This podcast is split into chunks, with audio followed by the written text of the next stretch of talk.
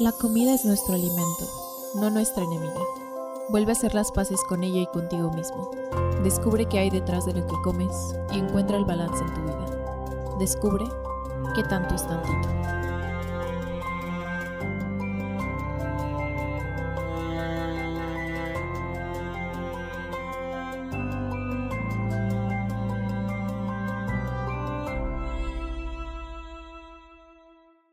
Hola, hola, bienvenido a este tercer episodio del podcast que tanto es tantito. Te recuerdo como disclaimer que toda la información que escuches en este podcast es únicamente con fines de entretenimiento y de educación y que siempre debes consultar con un profesional de la salud o un nutriólogo tu caso en particular. En esta ocasión vamos a hablar del nuevo etiquetado de alimentos en México, lo bueno y lo malo, y obviamente siendo lo más objetiva posible, y abordando los aspectos positivos de este nuevo etiquetado, así como los aspectos negativos también. Bueno, para empezar es importante que sepas que este etiquetado no se hizo simplemente así, sino que tiene estudios que se realizaron en el Instituto Nacional de Salud Pública a diferentes grupos poblacionales para realmente poder sacar este etiquetado y que fuera más acorde a un etiquetado que la gente pudiera entender la gente normal, es decir, personas que no han estudiado nada de nutrición, que no tienen estudios de medicina o algún estudio que les permita realmente tener esta información, porque a veces nosotros como profesionales de la salud tenemos el error de creer que todo el mundo ya sabe interpretar una etiqueta nutricional, interpretar los ingredientes que existen en algún producto, y la realidad es que no. La realidad es que la mayoría de la gente no tiene ni idea y este etiquetado se hizo justamente para que sea claro y fácil de entender para la gente qué es lo que te está ofreciendo ese producto sin necesidad de que tengas conocimientos de nutrición. Bueno, y este estudio se realizó en mexicanos de clase baja y de clase media, solo para que lo tomes en cuenta. Fue un estudio de dos fases que constó de 10 grupos focales. Los grupos focales fueron de adolescentes entre 13 y 15 años, de adultos jóvenes de 21 a 23 años, de madres de niños de entre 3 y 12 años y de padres de niños de entre 3 y 12 años, así como de adultos mayores, que la edad era de 55 a 70 años. Además, en principio no se pensó los hexágonos, sino que se estudiaron diferentes tipos de etiquetado para ver a cuál a las personas de estos grupos focales se les hacía más fácil de interpretar y de entender, uno de ellos fue el que ya existe, el etiquetado frontal. Ese fue uno de los que se usaron. También se usó un semáforo de colores. El, el etiquetado actual que ya existe en Chile también fue uno de los que se estudió. Eh, etiquetado en colores rojos, que esto llamará la atención.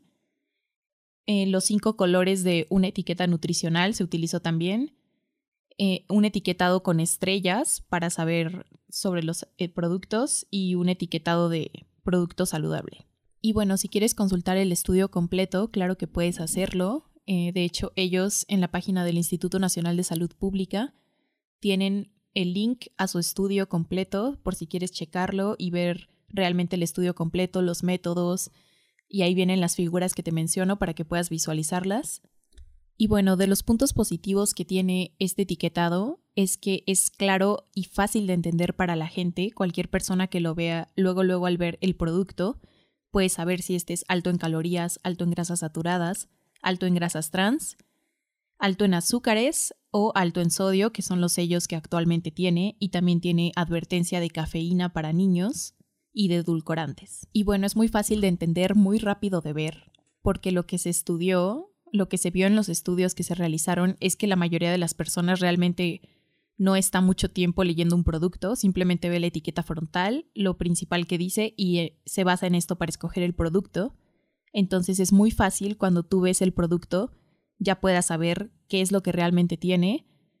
sin tener conocimientos de nutrición y ya puedas tener este sello y esta certeza de no, este producto es alto en azúcar o en sodio o en grasas saturadas y basándote en este sello ya tú tengas la libertad de decidir si comprar o no comprar el producto.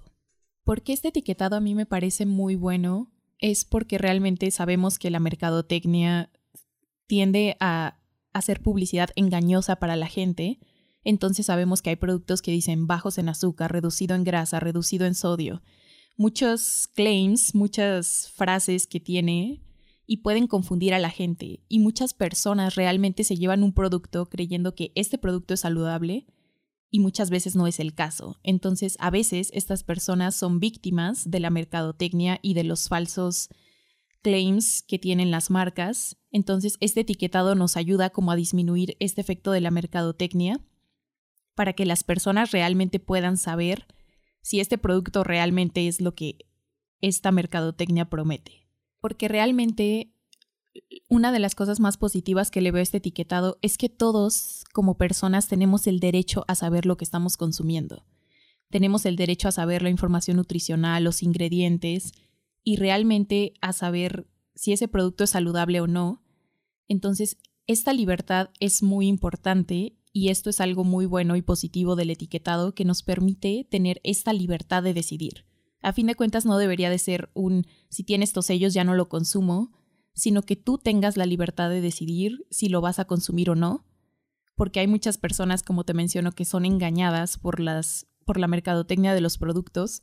y realmente, genuinamente creen que se están llevando un producto bueno por lo que dice el producto y realmente muchas de estas cosas, claims, son falsos, entonces terminan comiendo productos que no son realmente lo que ellos pensaban que era. Y en esta parte se viola un poco su libertad individual y hasta cierto punto es como engañar al consumidor. Entonces, estos sellos me parecen muy positivo en cuanto a este aspecto de que nosotros tengamos la información disponible de qué tiene ese producto, de qué tan bueno es y de si sus claims son verdaderos o no, para que basándonos en esto podamos tomar las decisiones que nosotros queramos. Porque a fin de cuentas nosotros somos personas libres que podemos decidir si consumir o no un producto,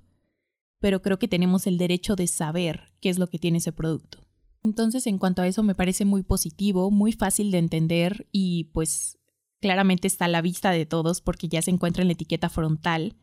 porque generalmente muchos productos lo que hacían es poner las cosas buenas de su producto en la etiqueta frontal y ya en la etiqueta trasera los que sabemos de nutrición podíamos darnos cuenta de si era verdad o no lo que estaban diciendo. Pero como te menciono, pues la mayoría de la población no tiene estos conocimientos de nutrición, entonces realmente se iban con lo que decía la etiqueta frontal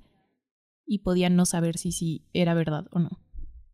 Y bueno, también otro punto positivo que busca este etiquetado es que realmente se disminuye el consumo de alimentos ultraprocesados y de alimentos que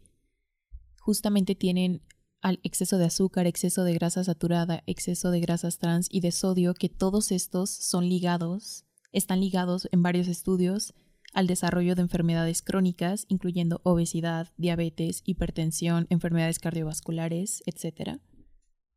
Realmente los investigadores y nutriólogos que están detrás de todo esto y el propio Instituto Nacional de Salud Pública realmente tiene un compromiso fuerte con la sociedad de que podamos tener una sociedad más saludable, reducir las enfermedades y que las personas gocen de una mejor salud y un mejor estilo de vida. Todo esto es desde el lado más genuino y obviamente preocupados por las personas. Sin embargo, si hay algunos puntos negativos que quiero tocar en base a este nuevo etiquetado y el primero me parece que es el tamaño de la porción que escogieron como representativo. No sé si lo sabías, pero todos los sellos que llevan ahora tus productos están basados en una porción de 100 gramos de producto.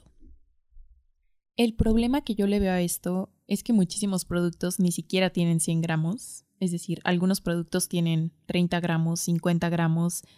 hay incluso productos muy pequeños que pueden tener 20 gramos, 15 gramos. Entonces, usar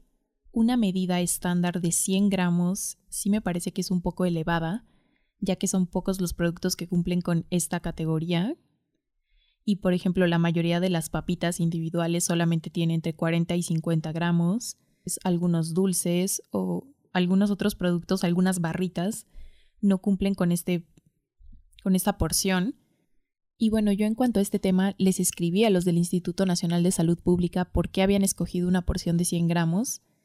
y no una de 30 o de 50 que fuera un poco más representativa de todos los productos que hay en el mercado.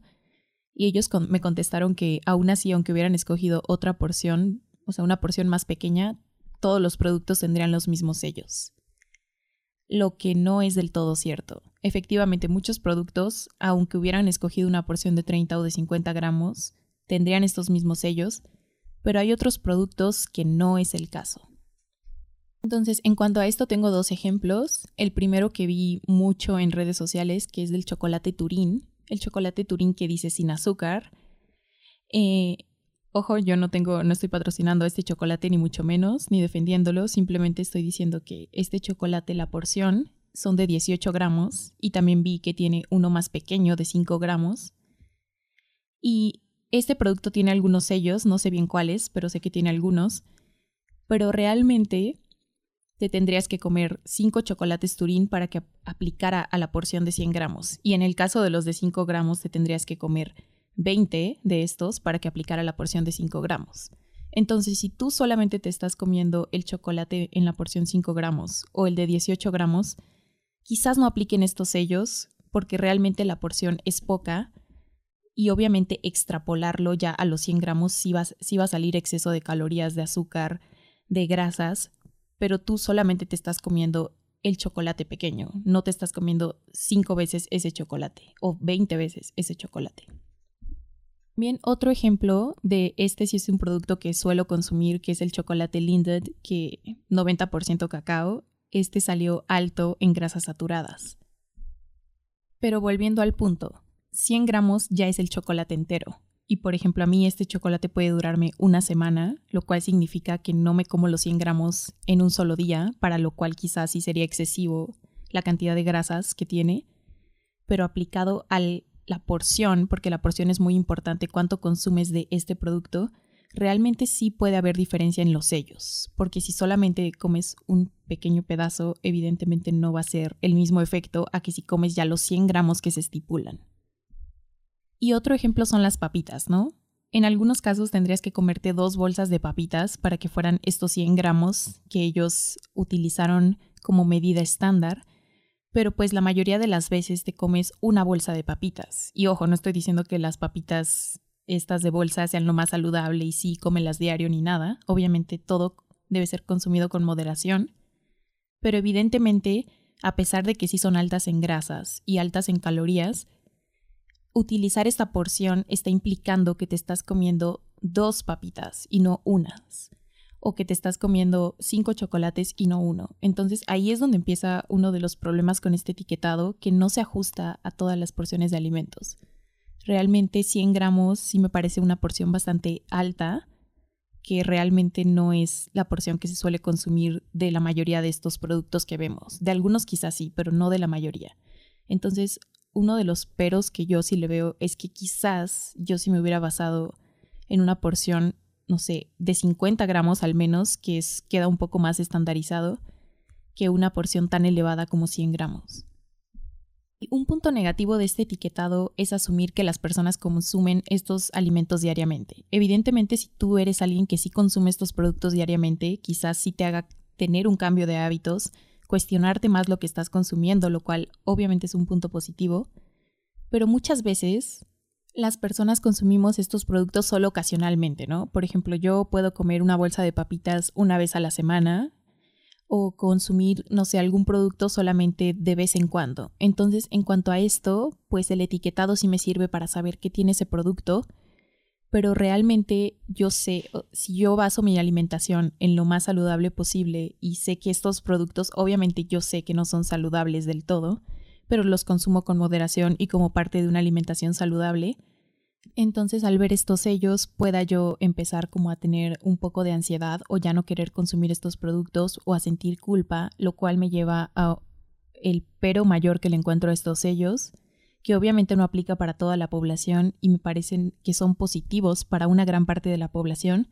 pero son negativos para otra parte de la población y estas personas son las personas que tienen trastornos alimenticios, que te sorprendería saber que son muchas más de las que tú crees y que en trastornos alimenticios no solo abarca anorexia o bulimia, sino también otros trastornos como trastorno por atracón, ortorexia, vigorexia, muchos otros trastornos. Entonces, el punto negativo principal que le veo a estos sellos es que nos pueden generar una muy mala relación con la comida, una muy mala relación con los alimentos y empezar a tener estas conductas disorder eating se llaman en inglés, estas conductas distorsionadas a la hora de comer, lo cual nos puede llevar a tener algún trastorno alimenticio. Y aún peor, en las personas que ya tienen un trastorno alimenticio, ver estos sellos puede ser muy activar su trastorno alimenticio, muy triggering, como se suele decir. Entonces ver estos sellos realmente puede causarles mucha ansiedad, mucha culpa y realmente puede que lleguen al punto en el que sean tanto los productos que tengan estos sellos que ya no quieran consumir prácticamente nada, porque hay muchos productos que cumplen con al menos un sello, al menos el de exceso de sodio o exceso de grasas saturadas, algún sello en particular. Entonces esto puede generar en estas personas con, con trastorno alimenticio, realmente puede agravar su trastorno alimenticio. Justo de esto también hay estudios al respecto y obviamente las personas que trabajan con personas que tienen trastornos alimenticios saben de qué hablo, lo feo que puede ser ver estos sellos en los alimentos y realmente la ansiedad que puede causar en estas personas, que como te digo, te sorprendería saber que son más de las que tú crees. Entonces es lo mismo que sucede al ver las calorías en un menú, que también yo sí estoy en contra de poner las calorías en los restaurantes, ya que esto influye mucho en nuestras decisiones pero realmente puede llegar al punto en el que ya no queramos comer nada, al ver que todo tiene más calorías de lo que nosotros creíamos, y más que ayudarnos, en muchos casos, como se pretende con estos sellos, a tomar decisiones más saludables, a tener una mejor salud, parte muy importante de la salud siempre es y va a ser la salud mental. Y si no hay salud mental, y si existe mucha ansiedad, culpa, muchos estos trastornos mentales y estos problemas psicológicos y emocionales realmente la salud queda en segundo plano. Entonces sí me parece muy activador tener estos sellos de exceso de calorías, exceso de azúcar, exceso de grasa para las personas que sufrimos, sufren este tipo de trastornos alimenticios. Y más para las personas que se están recuperando de trastornos alimenticios o que intentan tener una relación más sana con la comida y quitarle la moral a la comida, que es un movimiento muy fuerte últimamente que esto sí puede ser muy reactivador, causar mucho dolor en las personas, mucho miedo, mucha culpa, mucha ansiedad. Y esto claramente ya no se traduce en salud, porque como te decía, la salud también siempre empieza por una buena salud mental. Salud mental realmente no puede existir salud en total en el cuerpo. Todo es un conjunto de factores que involucran obviamente a lo que comemos, actividad física, pero también involucran muchísimos otros aspectos. Uno de estos es evidentemente la salud mental. Y bueno, estos sellos sí me parecen muy positivos, como mencionaba, para muchas personas, para que tomen decisiones más conscientes, puedan realmente saber qué están consumiendo, tener un cambio de hábitos, elegir mejores productos, pero tampoco me parece que esto vaya a ser la gran diferencia en cuanto a la obesidad, porque la obesidad es multifactorial, como ya sabemos, y no solamente poniendo estos sellos en los alimentos se va a quitar este problema. Es un problema que hay que abordar desde muchísimos ángulos, desde muchísimas perspectivas. Y obviamente este etiquetado está hecho con la mejor intención de ayudar a las personas, de obviamente promover la salud, porque estamos en un mundo que efectivamente cada vez hay más enfermedades, más enfermos, muertes, etc. Y si necesitamos hacer algo al respecto, pero esta no es la única medida y como también vi en algunas publicaciones, de nada sirve solamente poner estos sellos si no se acompaña de una campaña de educación en nutrición. Esto también es muy importante. Educar a las personas en cuanto a nutrición, y la nutrición debería ser un tema que se enseñe realmente desde kinder, primarias, secundarias, es un tema muy importante que influye muchísimo en nuestras vidas y que es de vital importancia que todos tengamos los conocimientos suficientes para realmente tomar las mejores decisiones y realmente poder combatir todas estas enfermedades que estamos enfrentando actualmente. Entonces, bueno, todavía queda mucho que decir al respecto de esto, pero seguiremos abordándolo después y obviamente viendo si realmente tiene algún efecto positivo en la sociedad, en cambio de hábitos, en mejora de la salud poblacional aquí a nivel México. Y bueno, a los resultados hay que esperarnos y ver realmente qué cambios suceden, pero obviamente sin pensar que esto ya es la solución definitiva porque no lo es. Como te digo, la obesidad es multifactorial y hay que tratar cada una de sus partes para realmente lograr resolver este problema y mejorar la salud de la población. Sí me parece que es un buen inicio, me parece que hay que considerar los puntos positivos que abordamos y los negativos, pero obviamente todo desde el punto de vista más objetivo posible y intentando ayudar a las personas, que a fin de cuentas es lo que queremos, más personas saludables, menos enfermedades, menos sufrimiento para todos. Y bueno, este es todo por este episodio, nos escuchamos en la próxima y espero tus comentarios, también puedes seguirme en mi Instagram como la Nutria Mexicana, me encuentras, y darme tu opinión al respecto, qué te parece este nuevo etiquetado, tú le ves algún punto negativo o algún otro punto positivo que no haya mencionado, déjame tus comentarios y que tengas un excelente día y semana, y mes y vida y todo. Espero este episodio te haya acercado un paso más hacia el balance en tu vida. Y te lo digo de nuevo, la belleza no siempre es salud, pero la salud siempre es belleza.